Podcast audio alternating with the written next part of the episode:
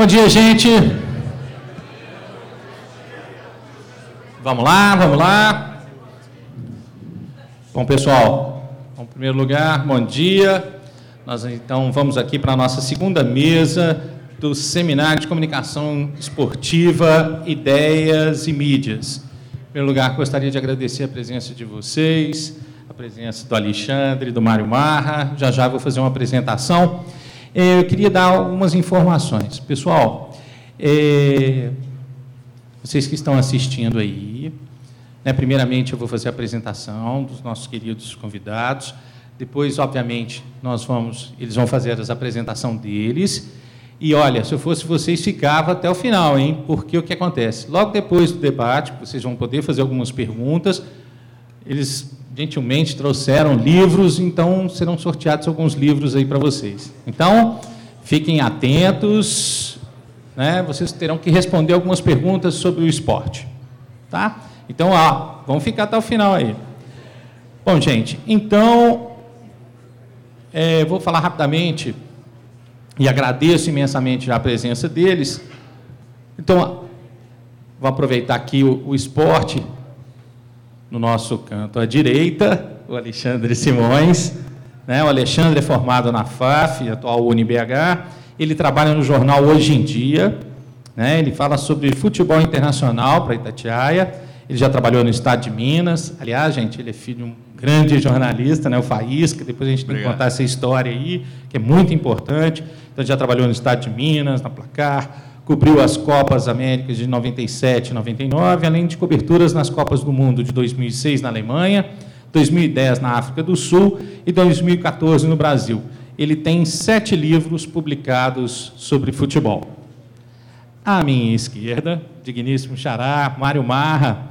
Ele é formado em comunicação social, comentarista da Rádio CBN, BH, desde 2000, da Rádio Globo Minas desde 2002 e do Premier Futebol Clube de 2005 a 2010.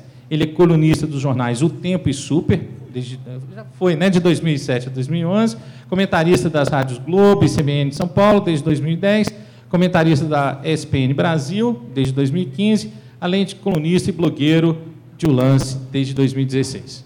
Então agora eu passo a palavra primeiramente ao Alexandre Simões. Mais uma vez, muito obrigado. Obrigado a vocês.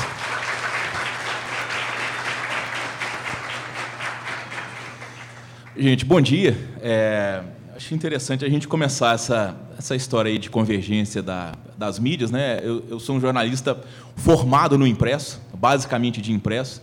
Nasci praticamente no impresso. Né? É interessante que, vou contar a minha idade, mas 69, quando eu fiz um ano de idade, né? eu sou o filho caçula do meu pai e da minha mãe, tem três mulheres, eu sou o único homem. E aí eles ficaram meio empolgados essa história, né? ainda existia aquilo nos anos 60, ah, o filho homem, o caçula. E aí meu aniversário de um ano, além de ser em casa, foi também na redação do Estado de Minas. Então, um bolo de foguete, homem na lua, essa coisa toda. Então, quer dizer, desde um ano de idade, a minha vida inteirinha é vivida dentro de uma redação de jornal impresso. Né? E, e mais basicamente no Estado de Minas e depois nos últimos anos, aí, na última década, no, no Hoje em Dia e um, e um período da revista Placar. Eu acho que é interessante a gente começar a viver essa história de convergência, a gente pensando como é que era feito o jornal impresso quando eu comecei a trabalhar numa redação, e isso não tem nem 30 anos, isso foi em 88. Se a gente for pegar, não é quase nada, né? é um tempo muito curto. E a gente está vivendo hoje já a era do, do smartphone, e é basicamente onde vocês, vocês se informam, onde a gente se informa hoje em dia. Né? E esse processo do, do jornal impresso, que hoje é, é, é quase que banal, perto do que já foi, né? É basicamente ali uma pessoa que escreve a página, já existe o programa que ela mesma diagrama, ela mesma joga foto e ela já manda para a gráfica e de repente já imprime o jornal. Era um processo, pode-se dizer, bem arcaico, embora já envolvesse o computador, mas eu comecei a trabalhar na época da máquina de escrever ainda. E esse processo, ele envolvia uma série de setores, né, que foram todos eles extintos, justamente por essa questão da, da tecnologia que tem tudo a ver com a convergência. Então, quer dizer, a gente fazia matéria na máquina de escrever, esse, essa lauda da máquina de escrever, ela ia para um setor que era a diagramação. Desse setor da diagramação, esse, esse, esse texto era digitalizado, era impresso uma folha, né, no, no, no formato de DOS ainda. Né, e a lauda que a gente escrevia junto com essa folha ia para um outro setor, que era a revisão, Aí tinha dois revisores numa prancheta, ficava um sentado de cá, outro de lá. Um lia o texto original da lauda, o outro lia o texto digitado. Aí, deste setor da revisão, essa lauda corrigida, né, voltava para a digitação, eram feitas as correções na digitação.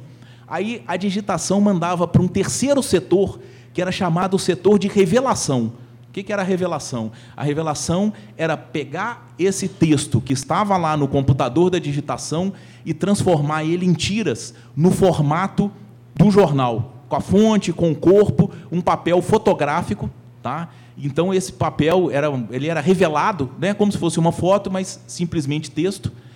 Da revelação, que é o terceiro setor do processo, esse, esse papel ele ia para um setor chamado paginação, a paginação ela era baseada em quê? A paginação, a gente estava conversando aqui antes, né? ele fazia jornais de terceiros, existia uma coisa chamada Pestap. Pestap era o quê? Era uma cartolina que era exatamente o tamanho da folha do jornal, onde era colado esse texto, eram coladas as fotos, eram coladas as charges, eram colados os números.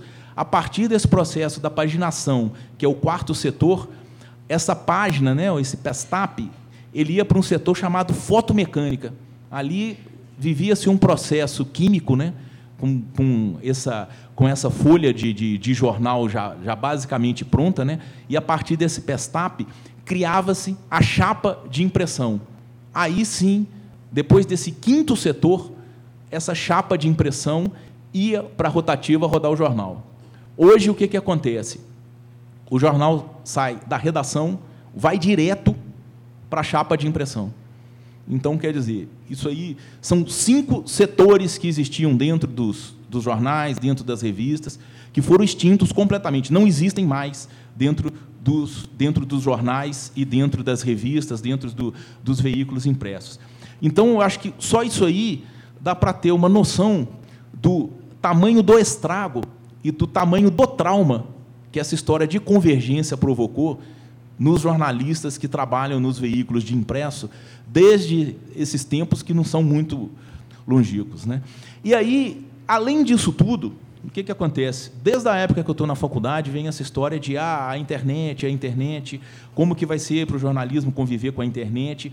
E aí a gente vai vivendo todo esse processo de coberturas internacionais, de cobertura de Copa do Mundo, de cobertura de Copa América, num período em que ainda a internet engatinhava, e a gente vê a internet crescer, e a gente vê a, a, a, a internet ser abraçada pelos, pelos grandes veículos de comunicação, principalmente os impressos, todos eles criando portais, criando seus sites. E aí a gente começa a perceber que a grande ameaça, na verdade, não era nem a internet, não era nem o computador, muito pelo contrário. Né? A grande ameaça, na verdade, é o smartphone. Né? A comunicação hoje é feita por telefone. A comunicação hoje é, é, é baseada nisso aqui. Né? Eu tenho um filho de 16 anos, um filho de 20 anos, e a vida dele se baseia no smartphone. Completamente. Todo tipo de informação que eles têm, eles têm pelo telefone, eles têm pelo celular. Às vezes, eles veem um jogo na televisão, um jogo ao vivo, né? mas filme, novela, jornal, seriado, não dá nada disso. Tudo, a vida deles se baseia no smartphone. Então, eu acho que aí a gente chegou realmente no ponto da convergência. Eu não sei se a gente vai conseguir evoluir além disso aqui, né? eu acho que isso aqui pode evoluir, mas além disso aqui, eu não sei a que ponto chegaria, né? mas eu acho que desse processo todo aí, que tem apenas 30 anos, né? A chegar lá, da máquina de escrever até o smartphone, né? é, é realmente um, um processo muito traumático para as, pessoas que, que viveram todo ele, né? Agora, por outro lado, hoje que ele está consolidado, a gente começa, começa a perceber assim, nossa, como é que eu fazia lá atrás? Né? Como é que eu fazia a cobertura de um jogo de futebol sem ter a chance de haver uma, uma interação do repórter com a redação pelo WhatsApp?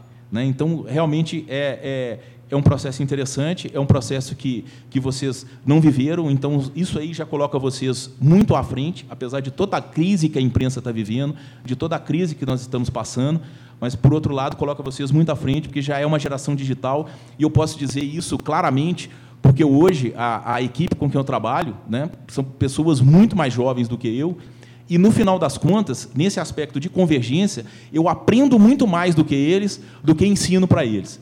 Então, de toda forma, eu acho que era interessante dar uma passada do, de como era, de como era feito o impresso, né? de como era feito o impresso, do que se tornou o impresso, e eu acho que isso aí tem tudo a ver com essa, com essa história da convergência. A convergência tem tudo a ver com a tecnologia, e a tecnologia mudou a maneira de se fazer impresso, né? e está exigindo da gente cada vez mais mudanças. Né? É verdade que é um processo meio assim, time do Rogério Ceni, todo mundo correndo, ninguém sabe para onde.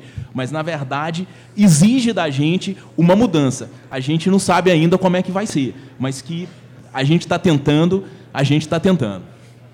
Bom, Vamos lá? Passa a palavra então agora para o Mário. Bom dia, gente. Prazer estar aqui também. E eu fiquei ouvindo o Alexandre e mudei muita coisa que eu tinha feito já.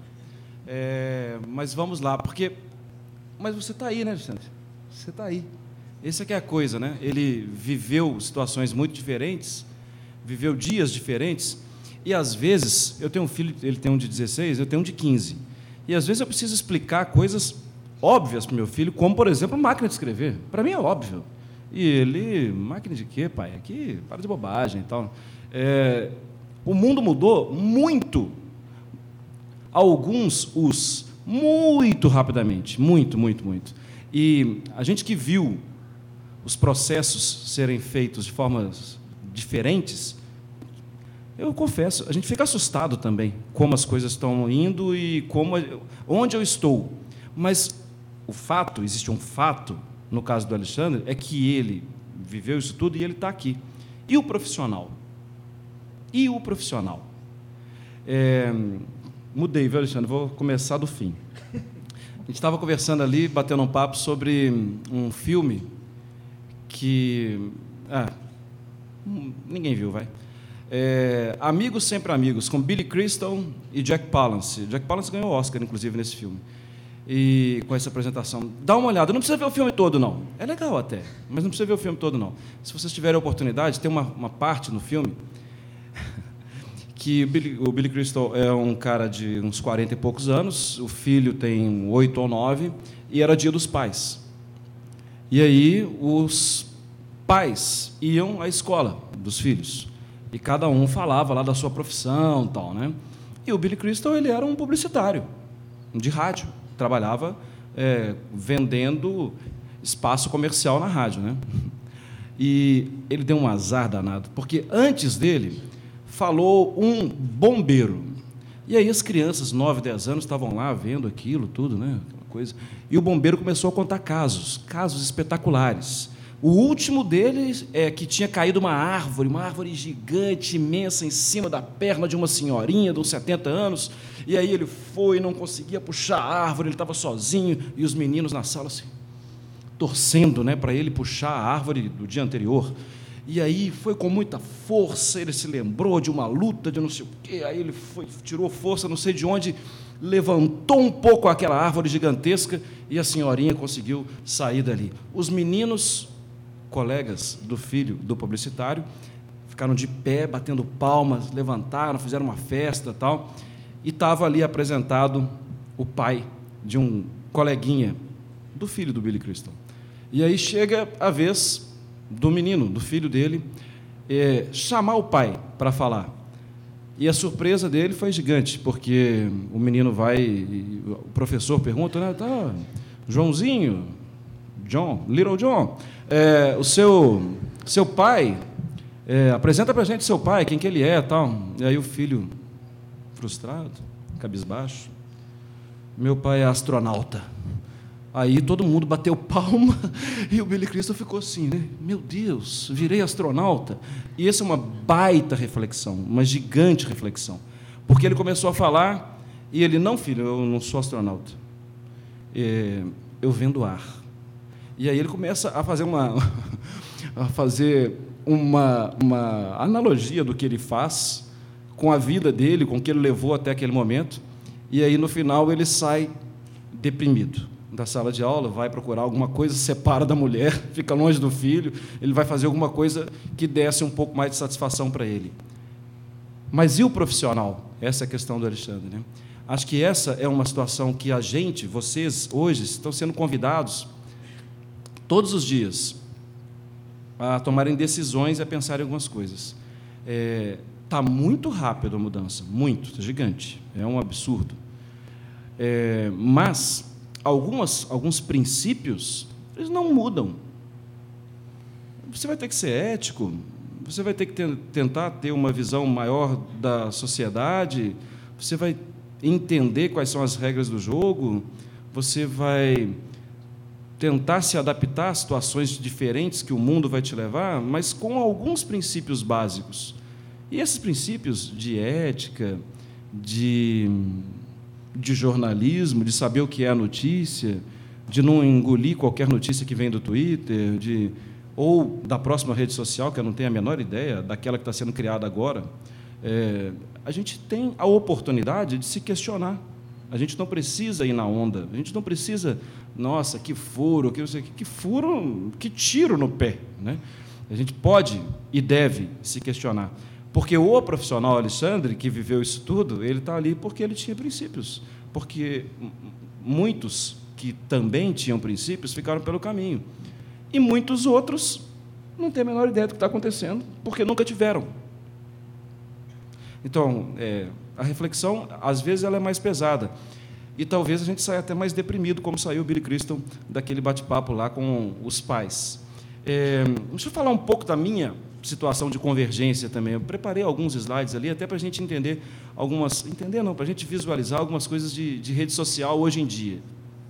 Normalmente, sei que ninguém está preocupado com a minha agenda, tudo, mas normalmente eu acordo às sete e meia da manhã. E aí estou no ar na rádio CBN, é, pelo telefone, às oito e dez, num bloco local do, do, jornal da CBN, que é nacional, mas tem um bloco local de intervalo, aí tem lá o helicóptero do trânsito, aquela coisa toda. E aí, quando sobra lá uns dois minutinhos, eu entro. E falo alguma coisa do dia do futebol paulista. Hoje falei do Palmeiras, falei bobagem, né? Porque teve, tinha jogo do Santos, tem, tem, jogo do Santos hoje da Libertadores, mas eu priorizei o Palmeiras pensando, daqui a pouco falo do Santos. Não deu, cortaram meu. Nossa, a torcida do Santos deve estar feliz comigo, não posso fazer nada. É, e saindo de lá, saio do, desse bate-papo por telefone, corro para o banho e às 9 horas eu estou na ESPN. Saio do rádio pelo telefone e vou, eu mesmo, fisicamente, vou para a ESPN. E aí na ESPN a gente está no ar agora, né? Tem um programa, o Bate-Bola Bom Dia, a partir das 10 da manhã. E aí a gente tem sempre uma reuniãozinha, a gente tem sempre uma, uma alguma bomba que alguém não pegou e que vai ter que ser dividida entre os comentaristas, tal. Normalmente a gente já divide do dia anterior qual jogo você já viu, qual jogo você vai ver, você vai trabalhar em qual, você, eh, o que, a gente vai falar amanhã, tal. Aí termina o programa ao meio-dia, tem uma hora de reunião sobre o programa. A gente tem essa reunião quase todo dia. Hoje em dia é verdade, vou falar para vocês, espero que ninguém esteja gravando, a gente tem conseguido dar um nó no editor e a gente faz uma reunião de 15 minutos, tal, e tá bom. E aí eu corro para casa, almoço e vou para a rádio. Eu vou para a rádio, às vezes eu chego um pouco mais tarde, às vezes eu chego lá duas horas, às vezes eu chego lá umas. Hoje eu posso chegar umas cinco, porque tem jogo até uma da manhã. É, hoje eu tenho um jogo, trabalho hoje. E da rádio, são duas rádios, é a Rádio Globo e a Rádio CBN. Uma no estúdio do lado da outra. E eu ajudo a abastecer a programação das duas. Trabalho na redação também. É, e fico lá, sou comentarista de alguns programas específicos e estou sempre sendo chamado a dar opinião em algum outro. É, tem o Preleção, o Quatro em Campo, o Globo Esportivo na Rádio Globo, o lado B da bola, que é o é, cria minha e do Gabriel do Diziac, que vem aí amanhã, que espero que vocês gostem, porque é um menino de ouro, gosto muito dele, é, e um cara que deve ser seguido. E, e a gente vai, por exemplo, até 11 da noite, uma da manhã, tudo. A gente não tem vida fácil. E aí, quando eu chego muitas vezes em casa, ou quando eu estou no estádio, hoje do estádio, eu, computador aberto, eu faço um texto e mando para o lance. De lá, assim que acaba o jogo, porque. Tem alguém gravando? É assim que eles preferem, que eles preferem o quente do jogo. Isso me dá um alívio de não ter que escrever todos os dias. Não conta para eles. É, então eu consigo, depois do jogo, faço meu texto lá, pronto. Se eles mudarem, ferrou. Porque aí eu vou ter que, durante meu período da tarde, na rádio, tudo, escrever alguma coisa. Faço com alguma frequência, mas não me pedem. Faço porque eu acho que acrescenta, acho que seria legal e é um exercício para mim. Como é um exercício para todos nós, né? Escrever, ler tal. Eu trabalho em rádio e, e rádio é, é muito comum, trabalho em rádio há muitos anos, é muito comum você pedir para alguém escrever alguma coisa e o cara não, não sabe escrever legal. Os caras erram algumas coisas. E, bom, aqui não tem nenhum escritor fantástico, não, mas saber escrever um texto, a gente tem que saber. Você pode errar alguma coisa e tal, mas você tem que fazer. Você escrever um tweet, um post no Twitter, é obrigação saber. É, hoje está assim. Você tem que estar atento às situações. Repetindo, telefone na rádio, televisão, corre para a rádio, participa da redação junto com os repórteres, os repórteres estão lá, um está no Corinthians, outro está no Palmeiras, aí surge, ah, o Corinthians está contratando não sei quem, tal, quem ajuda na apuração. Hum. Eu estou lá, ajudo também. Vamos telefonar para um, para outro, tal, vamos tentar entender a história. É função, é função. E depois tem um programa de comentário, e depois tem um outro, e depois tem um jogo. E vamos nessa. É a vida. É pesado, é muito pesado. E cada vez mais te leva a pensar no todo. Por exemplo, indo para o estádio. Indo para o estádio, a gente está no carro da rádio. Em São Paulo é diferente, né? Que lá todo mundo se reúne. Aqui não, eu ia com o meu carro para o Mineirão, ia com o meu carro para a Independência, e me virava depois. Mas em São Paulo a gente sai todo mundo do mesmo lugar, a gente vai para o estádio, volta todo mundo para o mesmo lugar, para a rádio e tal. Na, no carro, o que, que, que é feito? Qual, chega lá mensagem no WhatsApp. Não se esqueçam de fazer o vídeo indo para o estádio. Sim, isso é trabalho. É um trabalho, mas esse vídeo é para a Globo, é para a CBN, ele é para a ESPN? Não, ele é para o Instagram, ele é para o Face, ele é para para a conta da rádio no Instagram, para a conta do Face no Instagram. Estão entendendo assim? Você trabalha o dia inteiro. O dia inteiro você está trabalhando. E aqui mesmo já tive que responder duas, três, dois, três questionamentos aqui sobre o jogo de hoje à noite do pessoal da rádio. Está sendo assim. Eu sei que a gente precisa viver. Eu também sou contra muita coisa. Mas e o profissional? Eu precisei me adequar. Precisei cortar algumas coisas, fazer outras. Eu não falei, né? Mas nesse meio tempo, às vezes, quando eu trabalho só às três, às quatro da tarde na rádio, eu aprendi, tomei gosto pela coisa. Faço lá os meus 10 quilômetros na esteira lá do prédio. Corro quase todos os dias quando dá. Corri domingo, corri segunda, ontem eu vim para cá, não corri, hoje eu não vou correr, amanhã eu vou correr, porque senão não consigo. Senão eu estouro com meu chefe e fatalmente e ele vai estourar comigo, e aí né, sobrou para mim. É, vamos, vou passar rapidamente, só para vocês terem uma ideia da necessidade da gente estar antenado para tudo que acontece em rede social. E no nosso emprego, como é a coisa. Vamos lá, vamos, você passa o próximo, deixa eu ver, que eu nem sei qual é. Bom, estou falando um pouquinho só das, das mídias, mas vamos lá. Pode passar. É, eu sei que é meio chato ficar lendo o que vocês estão lendo, mas assim, até como respeito a alguém que às vezes não consiga ler direito, talvez alguém com alguma deficiência visual, vou rapidamente, tá?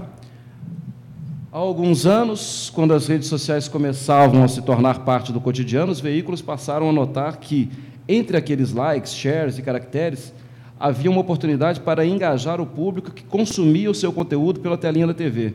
Atualmente, trabalhar e divulgar programas e ativos em Facebook, Twitter, Instagram e outras redes sociais tornou-se um pilar de marketing para a maior parte dos veículos.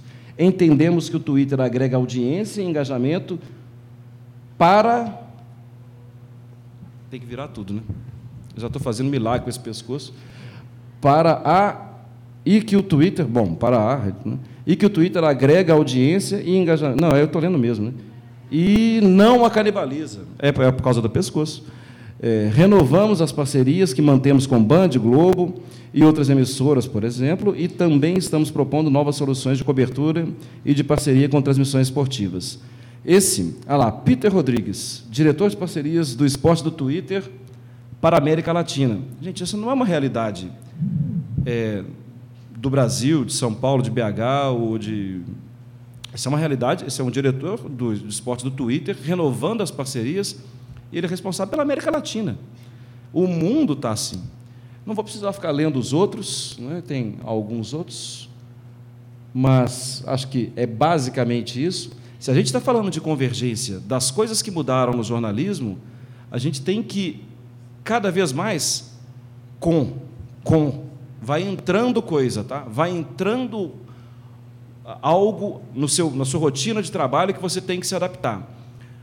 Em 60 e pouco, eu trabalhei durante um tempo com um repórter que trabalhou nessa época de 60 e poucos, tal, é, Gilson Ricardo, que ele era da Rádio Globo no Rio, hoje, hoje o Gilson está na Tupi, eu acho.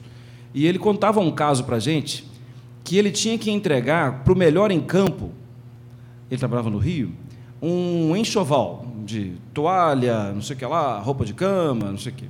Então você imagina a cena um repórter carregando um enxovalzão daquele né, para entregar para um jogador. E aí ele torcia para o jogador, o eleito melhor em campo, ser um mais ou menos conhecido, tal, né? Porque aí ele, oh, entrego para você depois, ou vamos gravar aqui rapidinho, tal. Só que era um jogo do Santos contra o Flamengo. Quem foi melhor em campo? Pelé.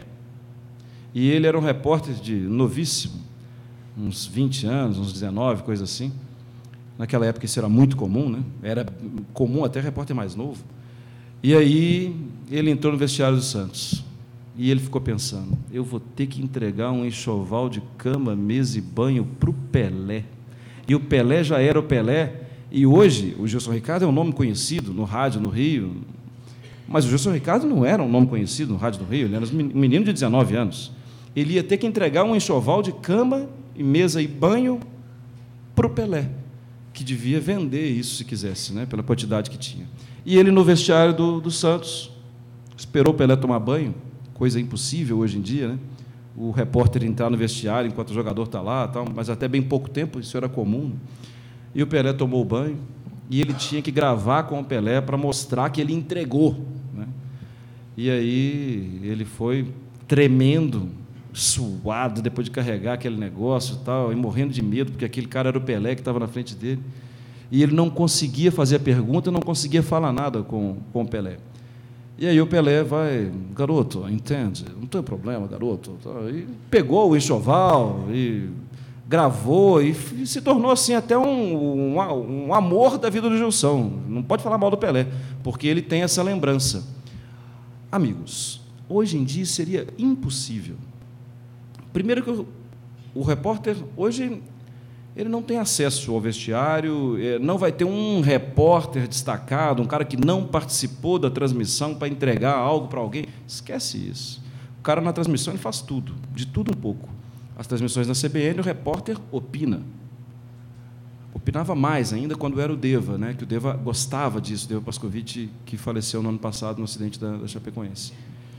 É, o Deva gostava disso o Oscar Ulisses, que é com quem eu trabalho hoje na rádio, o Oscar pensa um pouco diferente. Ele quer dinamismo, tudo. São visões de transmissão. Cada um tem a sua. Não estou falando que é certo, que é errado.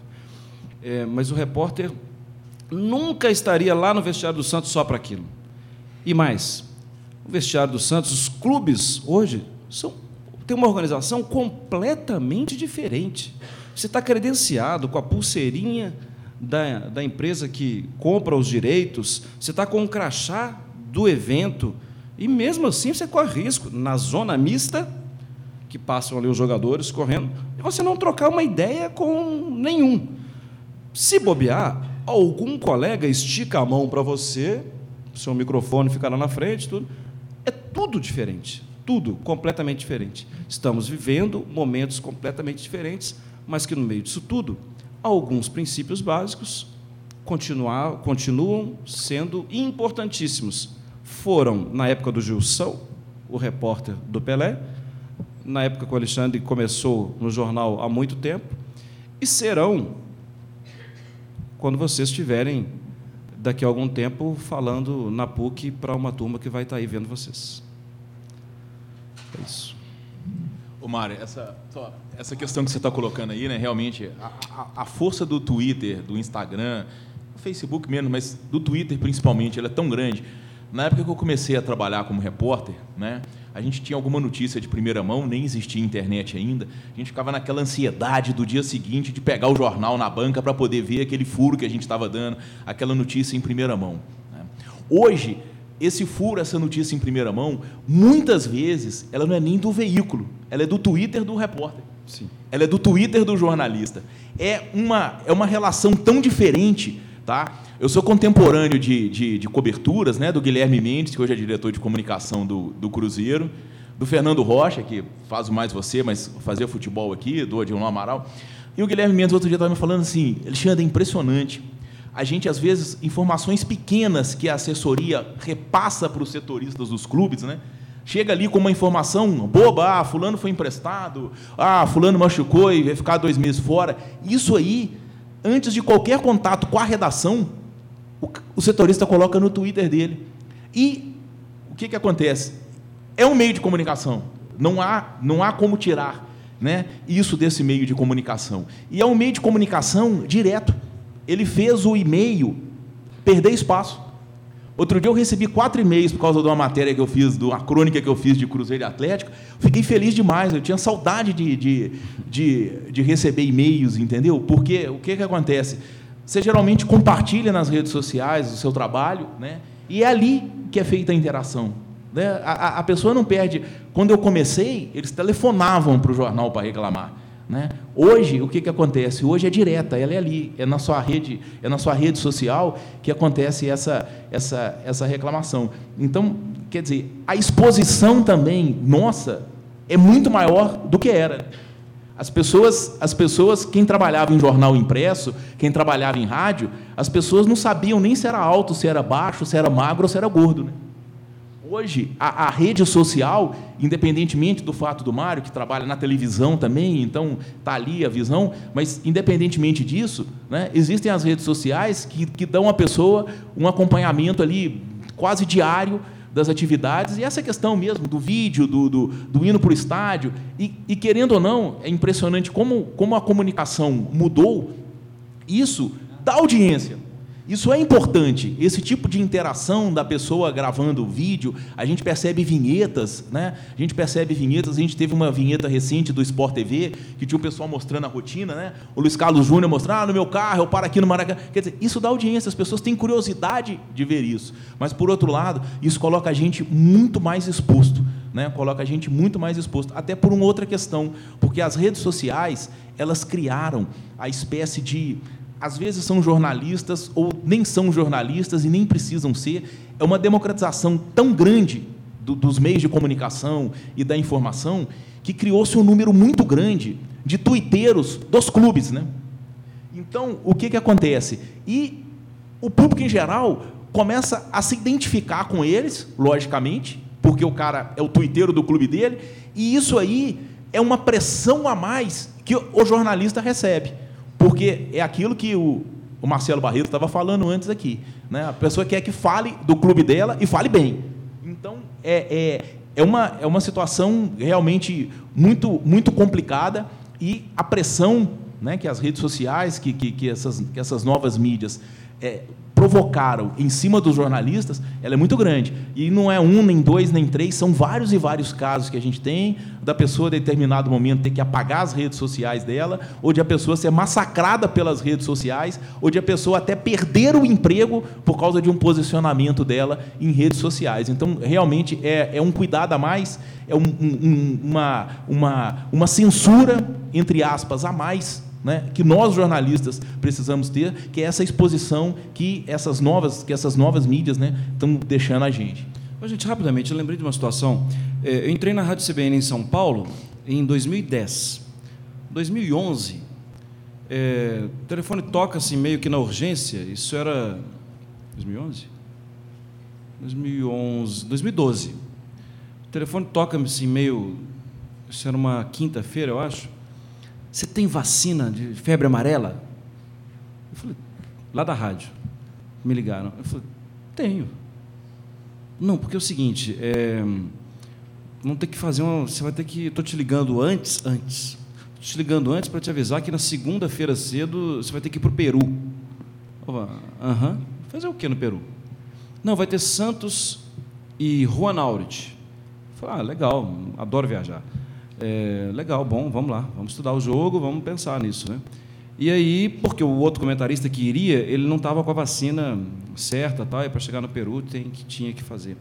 Só que nessa viagem, isso era um jogo, santistas me perdoem, mas a prioridade, a prioridade, Corinthians, Palmeiras e São Paulo. Em São Paulo, é, trabalho lá há algum tempo e é assim a percepção que vocês têm aqui não é errada. A prioridade Corinthians, Palmeiras, São Paulo, não necessariamente nessa ordem, a ordem muitas vezes é dada pela posição na tabela do campeonato ou pelo título que está disputando. Tal.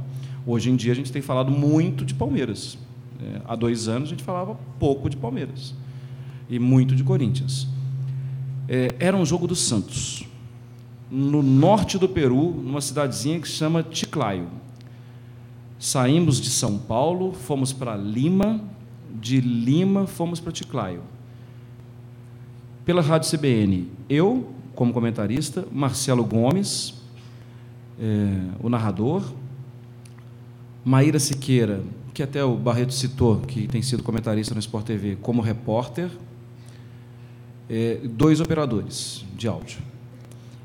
Pela Rádio Globo, Silva Júnior, que hoje está na Fox, narrador, Fabiano Fará, que hoje é assessor de imprensa do Santos, e mais um operador. Aí foram três no total.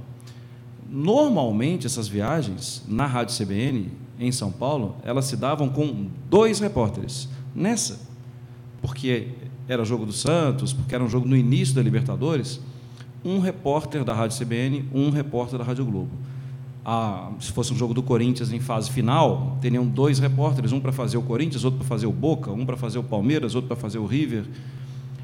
Hoje em dia, a gente nem viaja, Antes eram dois repórteres, dois narradores, dois comentaristas e a turma de operação de áudio. Hoje em dia, nem viaja. A gente viaja para Bragança Paulista, subiu, né? então ano que vem vou lá comprar linguiça, que é uma delícia linguiça lá. É, sim, como eu não, torço para time de São Paulo, eu sou puramente técnico e interesseiro. É, subiu quem? Subiu o Mirassol. Ia é longe. Tomara que eu não vá, tomara que não tenha jogo lá. Subiu o Bragantino. Opa, dá para comprar linguiça. Bom, o meu pensamento é objetivo.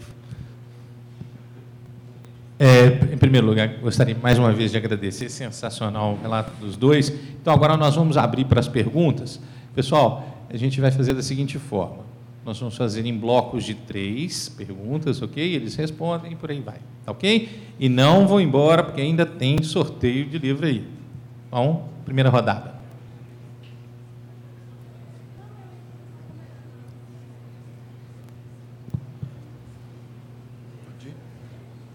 Gilvan. Bom, bom dia, meu nome é Gilvan, eu sou estudante de jornalismo. Eu queria perguntar para o Alexandre e para o Mário o que, que eles acham do humor no jornalismo esportivo.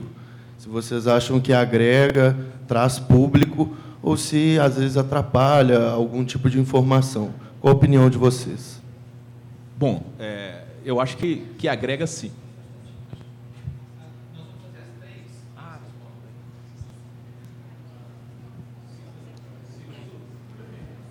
Pergunta. É, bom dia. Eu gostaria de saber que você estava falando, Alexandre, a situação do Twitter, que a pessoa vai cobrir alguma o clube no geral e qualquer nota ele solta na conta pessoal.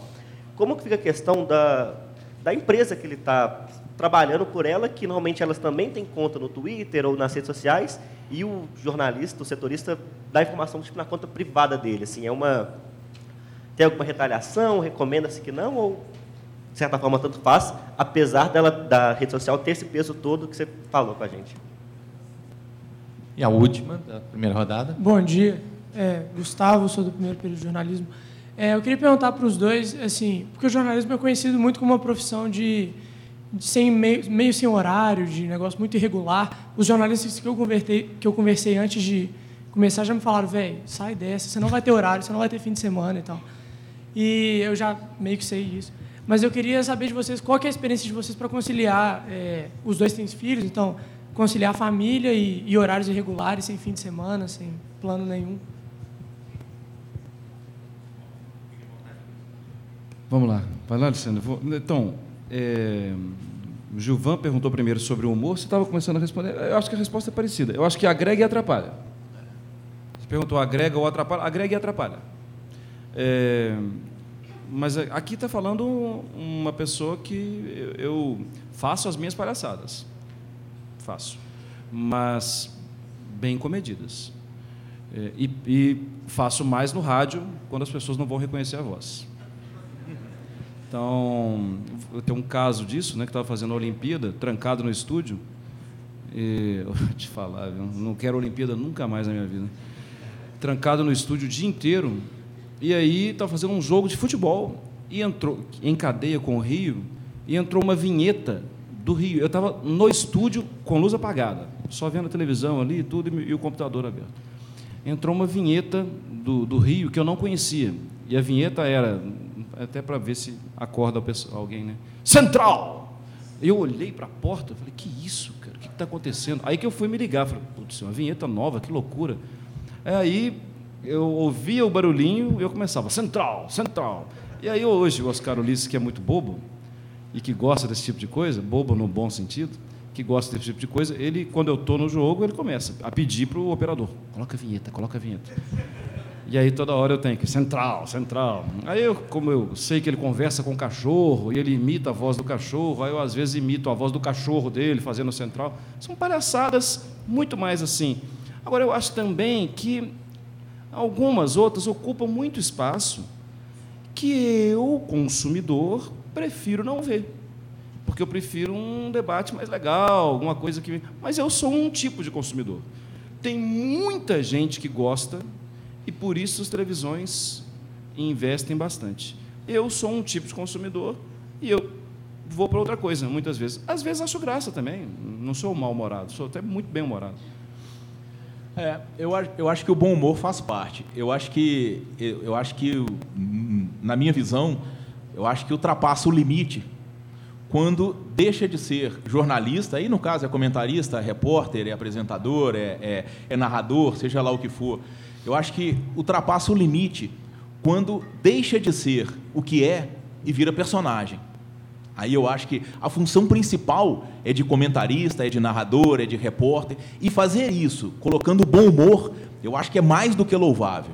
Agora, quando o personagem bem-humorado ultrapassa o papel do comentarista, ou do narrador, ou do repórter, aí eu acho que está existindo uma, uma mudança de foco. Entendeu? não, não deixo de achar que pode ter espaço, mas eu falo do ponto de vista do que eu entendo como jornalismo. Eu acho que o personagem, quando ele ultrapassa o comentarista, ou o narrador, ou, ou, ou o repórter, aí eu acho que realmente está existindo ali um certo conflito.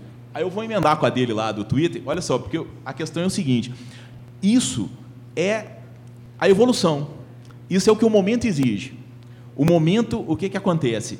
A, a, as informações hoje que você recebe, né, elas, elas vêm por aqui. Tá? Ela vem por aqui. E o que, que acontece? Quando o comentarista da rádio, o narrador da rádio, o repórter da rádio, o repórter do jornal e do portal é forte nas redes sociais, aquela empresa usufrui da força dele. Entendeu? Então, quer dizer, se você tem um repórter forte na rede social, tem um repórter forte no Twitter, isso significa o quê? Isso significa seguidores. A partir desses seguidores, os compartilhamentos que ele faz do trabalho dele ou do trabalho da equipe tem uma visualização maior pelo maior número de seguidores que ele tem. Então, na verdade, eu acho que vira ali meio o cachorro correndo atrás do rabo, porque quem está se usando de quem? A empresa está se usando da força do jornalista na rede social ou o jornalista está ali na empresa, tem um acesso e é forte na rede social. Mas, de toda forma, eu acho que isso aí é um processo irreversível E é o processo atual. Não tem como brigar contra isso, muito pelo contrário. Eu acho que, no final das contas, se a gente for pensar bem, eu acho que a empresa usufrui mais do jornalista forte nas redes sociais do que o jornalista forte nas redes sociais prejudica a empresa. Então, eu acho que é por isso que esse, esse tipo de situação faz parte da cobertura atual do jornalismo. Porque o, o jornalista forte na rede social, ele é bom para a empresa. E em relação à rotina, Gustavo, é, ah, é pesada, pesada. Eu trabalho em dois lugares, assim, fixos, né, que eu preciso estar lá, porque no lance eu mando, eu não preciso estar lá. É, eu tenho normalmente no mês 30 dias, eu tenho um dia de folga. O dia inteiro. Que esquema de rádio. A rádio, cada um trabalha de uma forma diferente. A rádio CBN trabalha com folga. A gente tem um que a gente chama de folgão. Folgão. Sexta, sábado e domingo. Essa é uma por mês. A minha vai ser essa agora, sexta-feira. Só que eu, para vir para cá ontem, eu abri mão da minha folga de sexta, peguei a terça e fiquei trabalhando para a TV. Aí vim para cá, fiz do Independência, durante o dia entrei daqui. Fiquei... Então, a minha folga da rádio, eu queimei a de sexta, vindo para cá e fiz pela TV. Hoje, eu pedi para não ir para a TV, não tem problema, é tranquilo, mas eu trabalho na rádio. Sábado e domingo é minha folga da rádio, mas um dia eu tenho que trabalhar na TV, ou sábado ou domingo. Eu domingo eu não quero, domingo eu quero vir para cá. Eu quero pegar, porque eu sou daqui, né?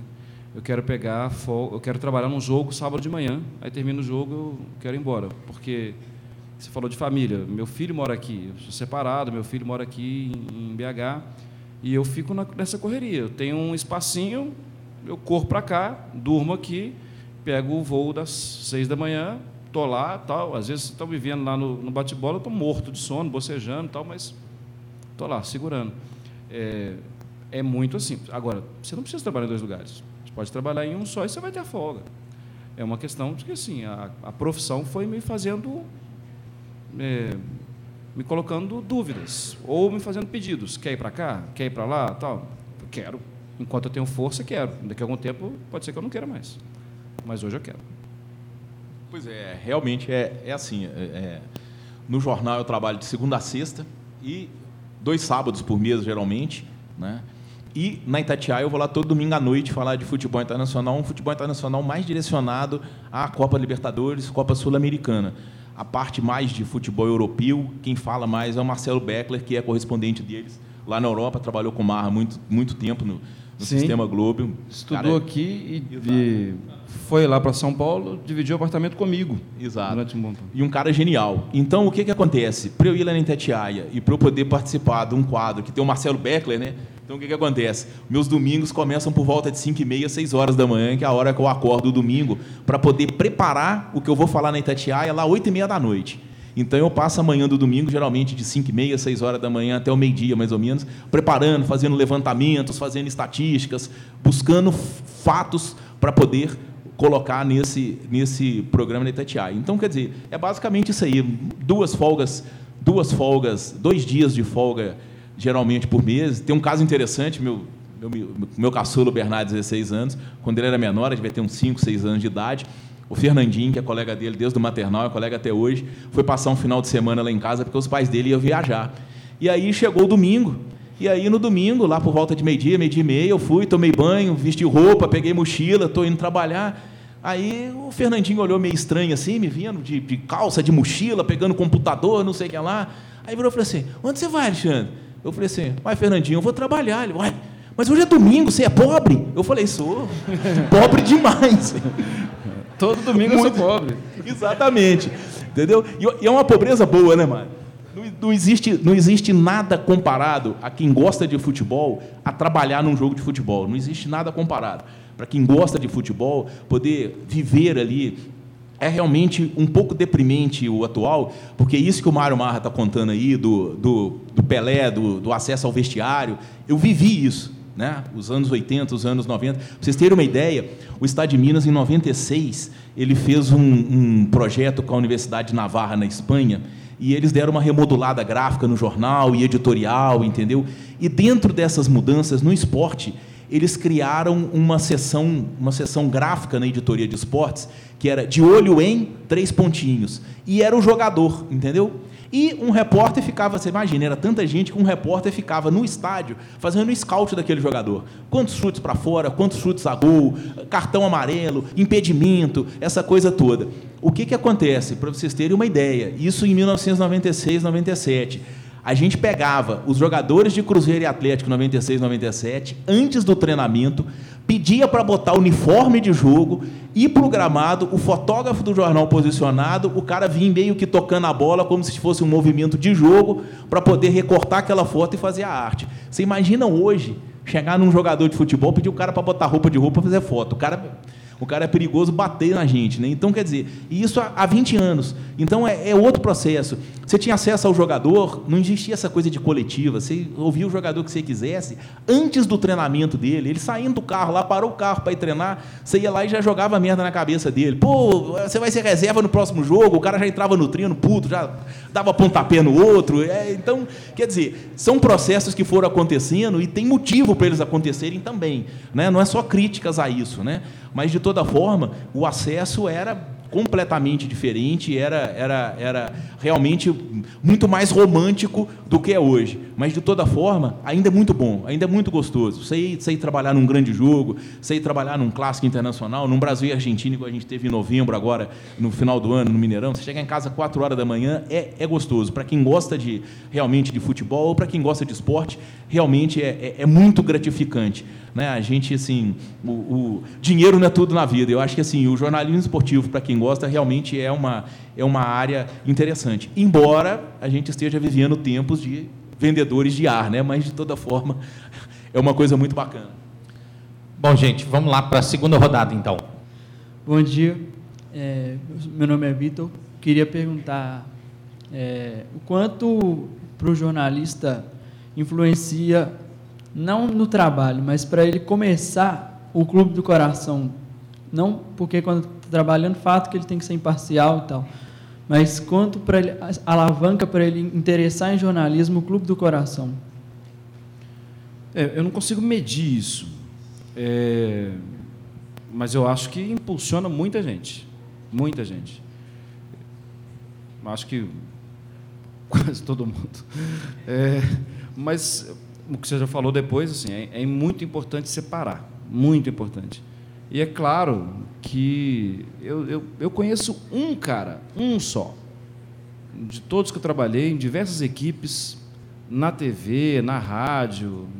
Conheço um cara que ele fala, fala Mário, eu não torço mais. Eu acredito nele. Os outros todos torcem.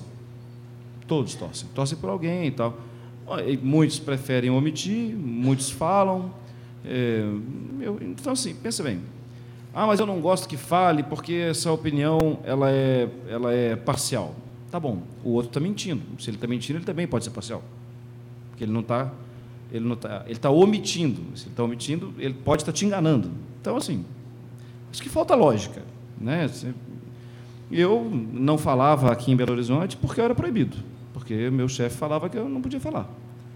E, e porque eu tinha medo, porque eu estava no estádio todo jogo. E quem trabalha em estádio todo jogo, infelizmente, a gente está falando tão mal, né? Dureza isso.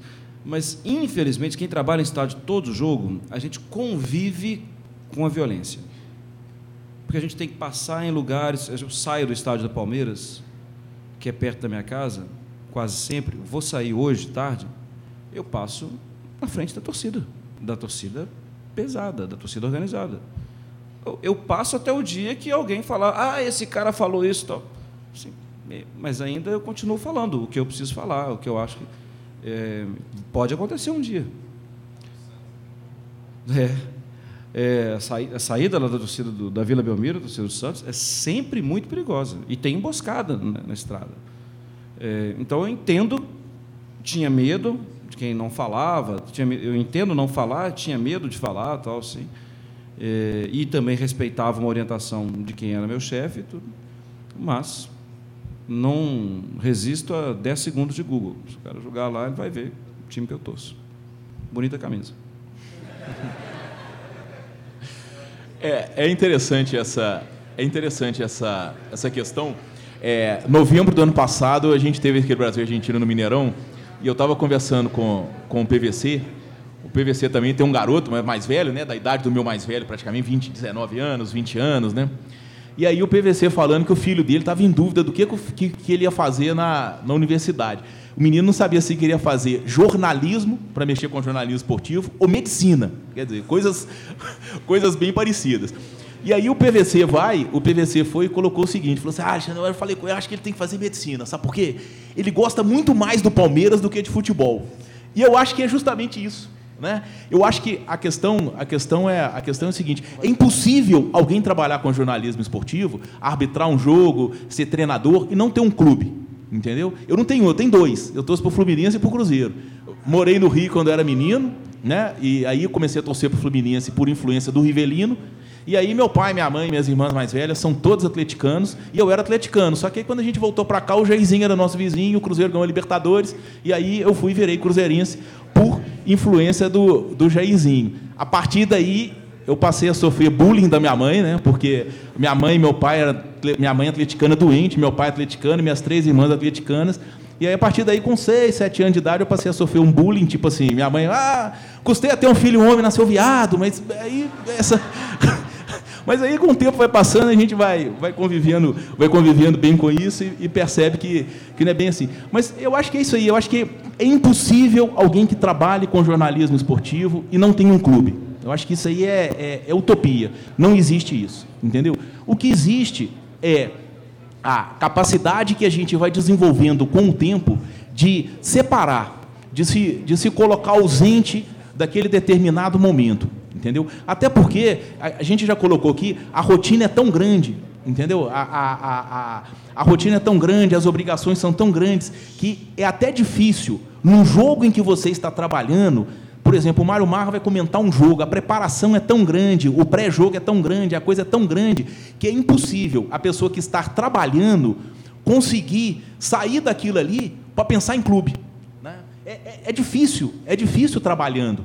Entendeu? Agora, fora do trabalho, em redação, em treinamento, em cobertura, vocês podem saber, todo mundo sacaneia todo mundo por causa do clube, todo mundo sabe o clube de todo mundo, então isso aí é, é bobagem. Eu acho muito mais honesto a pessoa colocar o clube que ela torce. Eu acho que é, é a linha que eu sigo, entendeu? Eu não, não, escondo, não escondo de ninguém de que eu sou torcedor do Cruzeiro e que eu sou torcedor do Fluminense. Domingo, inclusive, estarei na Independência, lá naquele ponto cego ridículo, na torcida do Fluminense, porque eu sou torcedor do Fluminense. Agora, eu acho que eu acho que eu prefiro muito mais o jornalista que se posiciona e coloca o clube dele, eu acho que é muito mais honesto do que o cara que tem um clube e todo mundo sabe que ele tem, senão ele não trabalharia com aquilo e ele esconde. Eu acho que é, o posicionamento que eu tenho é sempre esse. Mais duas perguntas, então, dessa, dessa segunda rodada. É, o segundo bloco já tem gente para perguntar, eu vou passar a palavra. É, bom dia, meu nome é Pedro, sou estudante do segundo período de Publicidade e Propaganda. É, eu queria que o Mário e o Alexandre elencassem é, as dificuldades e as facilidades que as assessorias de comunicação trouxeram é, para o jornalismo esportivo. Bom, bom dia, aqui, Alexandre, Mário. É, meu nome é Lucas, eu sou do jornalismo. Eu queria saber da opinião de vocês qual é a importância da gente ter ex-atletas comentando os esportes. Muito se fala que eles trazem conhecimento de causa que muita gente, muitas vezes o, o, profissional não vai ter, mas também muito se comenta do inchaço do mercado. Eu queria saber o que vocês podem falar sobre esse assunto também. Obrigado. Gente, a gente vai ter que limitar um pouquinho em função até do, do sorteio, ok? É, Rapidamente aqui. Meu nome é Lucas, eu sou de jornalismo também. E eu queria voltar numa pergunta que fizeram ali atrás sobre o humor e tal, e vocês citaram o personagem, a questão do cara ser tá ali mais por ele ser um cara cômico e tal. E, e queria perguntar mais pro Mar, assim, que tá lá com o Alê, né, quase sempre. E aí eu queria, porque, por exemplo, eu sento para ver o bate-bola debate, para ver o Léo comentar e para ver o Alê falar aquelas coisas que ele fala.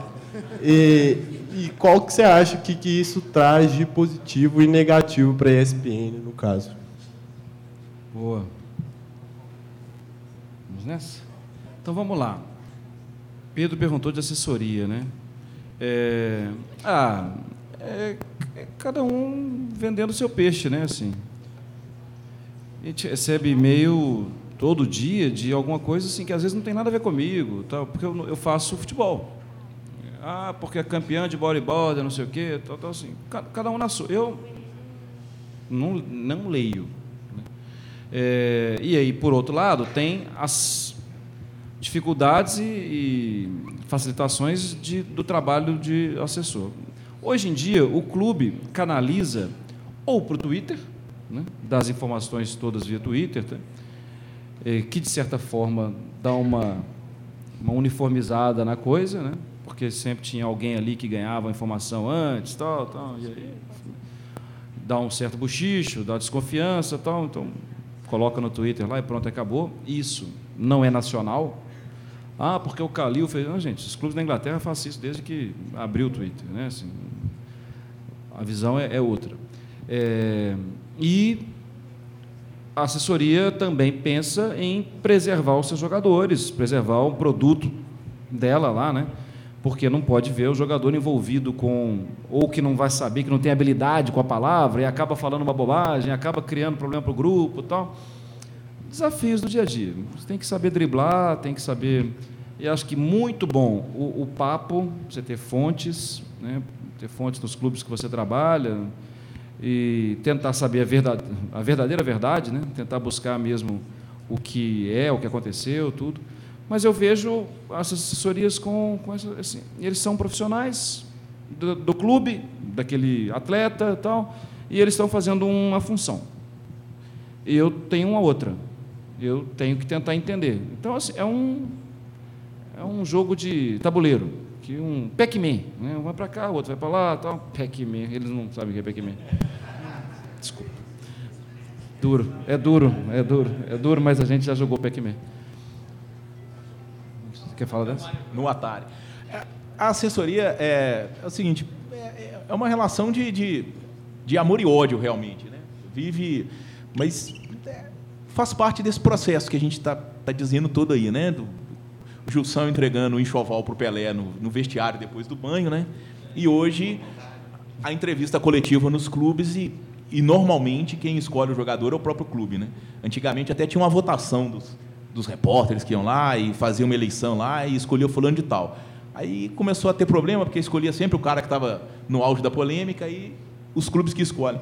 Mas para a gente que é, é, é essa necessidade né, da, da, da coletiva, é, ela é diferente para a televisão e para o rádio do impresso e para o portal. Né? Por mais que se aproveite, né, mas o, o, o impresso, impresso mesmo, não estou falando de internet, o jornal, o impresso mesmo, né, o que, que acontece?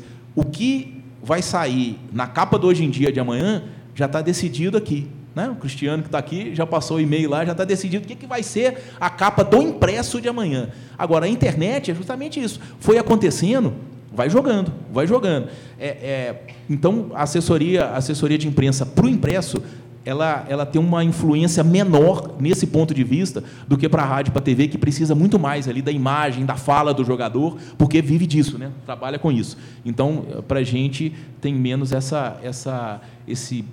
É um problema menor para a gente do impresso. Tem a dos ex-atletas, né, que os dois Lucas, né, ex-atletas e outra sobre humor, falando do Alê. É, também é uma questão mundial, né? O Lineker é um dos principais comentaristas da, lá na Inglaterra, né? Gary Lineker, e ex-jogador. E eu gosto como comentarista. O Carragher, que foi jogador do Liverpool, é, é comentarista também, né? E por aí vai. O ex-jogador ele é comentarista desde muito tempo. E de um tempo para cá, mais ex-jogadores sem tanto nome. Acho que essa é uma questão. Porque, né? Oi? É. Bom, vou parar. É, é, eu acho que, assim, eu acho que pode ser, é a questão da resposta rápida, a necessidade de uma resposta rápida. Eu acho que não é só a gente que tem que tentar entender o que a gente está vivendo no jornalismo.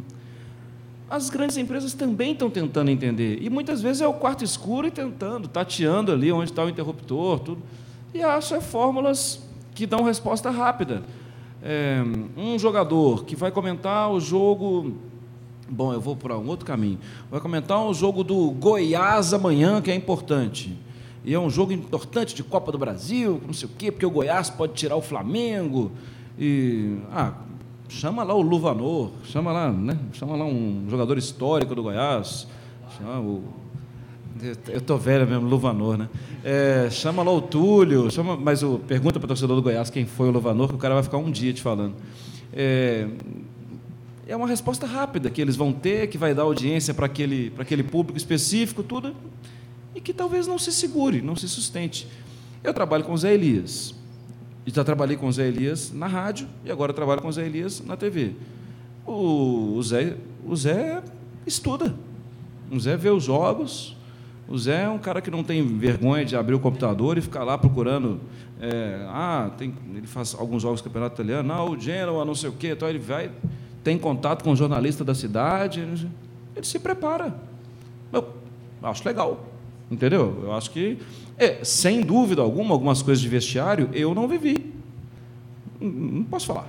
Né? É claro que eu posso falar. Posso falar porque eu sei conversar. Eu também não nunca fui para Sydney, mas eu sei que Sydney existe, né? Então eu posso falar, eu vou ler um pouco, vou... então, mas a vivência diária, assim, ele tem e eu não tive. Ele teve e eu não tenho. Então eu acho que agrega. Só que é uma questão mundial e que vai continuar acontecendo. Eu lamento também que às vezes muitos jornalistas é, vão para o jogo na cara e na coragem. Isso é, isso é ridículo, né? Isso é. Você está pedindo para tomar uma pancada. Porque você tem que honrar o seu trabalho. Você está tá trabalhando, isso não é uma diversão para você. Se o médico for para a cirurgia sem saber que, que o paciente que ele está operando, dançou, né? O paciente. No caso do, do, do, jornalista, o jornalista tem que se preparar para o jogo que ele vai fazer, para, para o comentário que ele vai fazer e tal. E isso é muito mais frequente do que a gente imagina. Muita gente não vai tão bem preparado assim mesmo. Até eu. Tem todo dia eu tenho que lembrar. não preciso me dedicar mais. Tal. Isso é aquele, aquela coisa que incomoda. Olha, é, acho que tem um exemplo que, que eu peguei para mim. Não é ligado à área do futebol, não é, não é o ex-jogador, mas é ligado ao jornalismo. E aí eu acho que exemplifica bem o que eu penso da, dessa história do, do ex-jogador. Sabe? Eu não lembro bem, talvez o Fernando lembre, o Mário, mas o diploma de, o diploma de jornalismo passou a ser obrigatório no final dos anos 80, não foi? 79? 79. Mas eu acho que a exigência mesmo acho que começou nos anos 80, né? Teve a, a lei. Isso. Mas...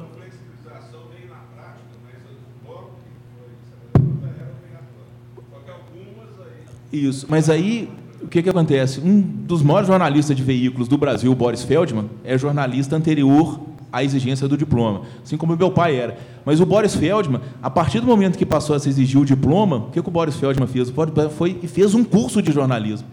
Fez o curso de jornalismo, porque na visão dele, o que, que acontece? Ele tinha que exercer aquilo ali na, na legalidade, na totalidade. Entendeu? Eu, eu acho que o, o ex-jogador pode agregar bastante mas eu acho que a faculdade de jornalismo, ela dá uma base para a gente, eu acho que dá uma base social, ética, que eu acho que é muito importante para quem vai se relacionar com o público. E eu acho que o jogador, por mais que ele tenha essa vivência do vestiário, esse conhecimento do esporte, mas eu acho que só isso não basta.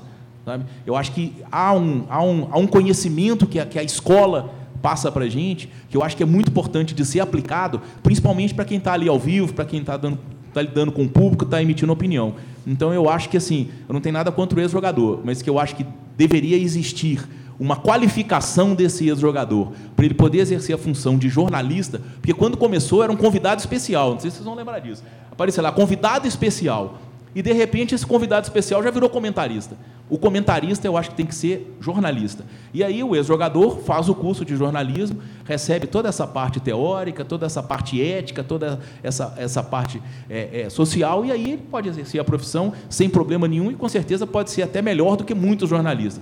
Mas eu acho que, na verdade, se a gente for pegar do ponto de vista é, é prático, né, do ponto de vista correto, é um clandestino era convidado especial, virou comentarista e agora já é apresentador. Quer dizer, É, então. sim. Aí É o Roger, né? Exatamente, daqui a pouquinho vira repórter. Em relação ao Alê, vamos lá. Você está querendo me pegar, né? Ah, é, o, o, o Alê, a, a ESPN mudou.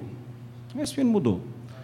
E tem mudado. E eu acho também que a ESPN não, não deve saber direito para onde vai caminhar. Então, por isso, ela tenta conservar quem era o antigo assinante do canal, sem. é, tenta conservar com dificuldade, porque perdeu diversos programas que tinha, perdeu a linha dos programas que tinha, inclusive, e tenta também atingir um outro público, que é esse público maluco da rede social e que está ali e tudo, e que talvez a gente não saiba o que é esse público e que eu acredito que a ESPN também não saiba. É, e aí está tentando para lá e para cá. O Alê, ele já era engraçado antes. Não, mas ele já era engraçado comentando o jogo, ele já soltava uma coisinha ali, uma, uma tal, tal. As peladas de final de ano com ele eram imperdíveis. Sim. Aí agora o que eu sinto é, eu não conversei com ele sobre isso. É, a- então, assim, apenas a minha sensação. A sensação que eu tenho é que falaram, fica à vontade, entendeu? É, quando eu vejo o bate-bola, é, eu tenho dificuldade com os nomes. O debate, eu ainda chamo um, dois e três. Quando eu vejo bate-bola debate, é, eu acho que às vezes tá, é, é piada demais. Eu acho mesmo. Acho que é piada demais às vezes. Porque às vezes tem um tema legal, fala, agora vai. E aí não foi. Mas vem cá, eu sou apenas um consumidor daquele programa ali. E aí o que, que eu faço? Vou para o Barreto. Mas é assim, e aí assim, eu fico ali, fico ali, entendeu? É, é- eu tenho essa, esse direito, eu tenho essa opção. Acho que a TV tenta. Acho. Acho mesmo que a ESPN está tentando pegar um público e acaba perdendo outro. né? E espero também que isso não me dê problema, mas eu acho isso, que tenta pegar um público e acaba pegando e acaba perdendo o que tinha. Entendeu? E eu, eu, eu acho que assim, é, e o mais, e o mais importante, o mais interessante desse, dessa questão toda, né, é que a gente percebe, e não está hoje na, na televisão, né, a gente, a gente percebe que, que no caso do Ale específico, né, que, é o que você colocou aí, ele, ele tem um conhecimento muito grande da, da, da Ele é, coisa. ele é técnico. Ele é técnico. Exatamente. Ele tem um conhecimento muito grande. Por mais que ele tenha virado um personagem, ele tem um conhecimento muito grande, entendeu? Agora, eu não consigo, eu não consigo, assim, eu como, como consumidor, né? Quando eu estou em casa lá, assistindo futebol, consumindo futebol com meus filhos, é o que a gente mais faz, né? Eu, eu, eu não consigo, eu, eu, eu tenho uma, uma, uma diferença absurda, diferença absurda, quando eu vejo um jogo comentado, por exemplo, por Maurício Noriega, por Lédio Carmona no Sport TV, ou quando eu vejo pelo Ricardo Rocha ou pelo Paulinho Criciúma. É, é, é gritante a diferença. E aí, o que, que o ex-jogador está tomando lugar do jornalista? Se o jornalista tem muito mais base, comenta muito melhor, enxerga o jogo melhor, qual o motivo para isso? Entendeu? Por, por quê? É, né? é, é agradável. No caso da ESPN é a mesma coisa com, com o Mário, com, com o Bertozzi, que sabe milhões, entendeu? Qual, eu não consigo entender por que o motivo, entendeu? Para mim, a referência que eu tenho, né, de comentarista de, de, de televisão assim, que está mais tempo, porque vai do impresso para a televisão, eu acho o, o, o Led Carmona assim muito, muito, muito, muito, muito ferão, entendeu? Porque assim, eu acompanhei ele desde a época de, de, de impresso, de, de revista, de, de coisa, entendeu? Aí eu não consigo entender como é que pode determinado jogo importante, você vai lá, tá o Roger Flores, não, não consigo entender. Não, não consegue passar pela minha cabeça o que faz alguém tirar o LED Carmona, o Maurício Nunes de um jogo para botar o Roger Flores e cada um. Não, eu, eu sou de impresso, não, não sou de TV, mas eu não consigo, não passa pela minha cabeça o que que faz esse tipo de decisão. Bom, gente, eu peço muitas desculpas, mas pelo adiantado da hora, agora a gente vai fazer o sorteio, tá ok? Mais uma vez agradeço, Alexandre, Mário, a presença de vocês. Lembrando, gente,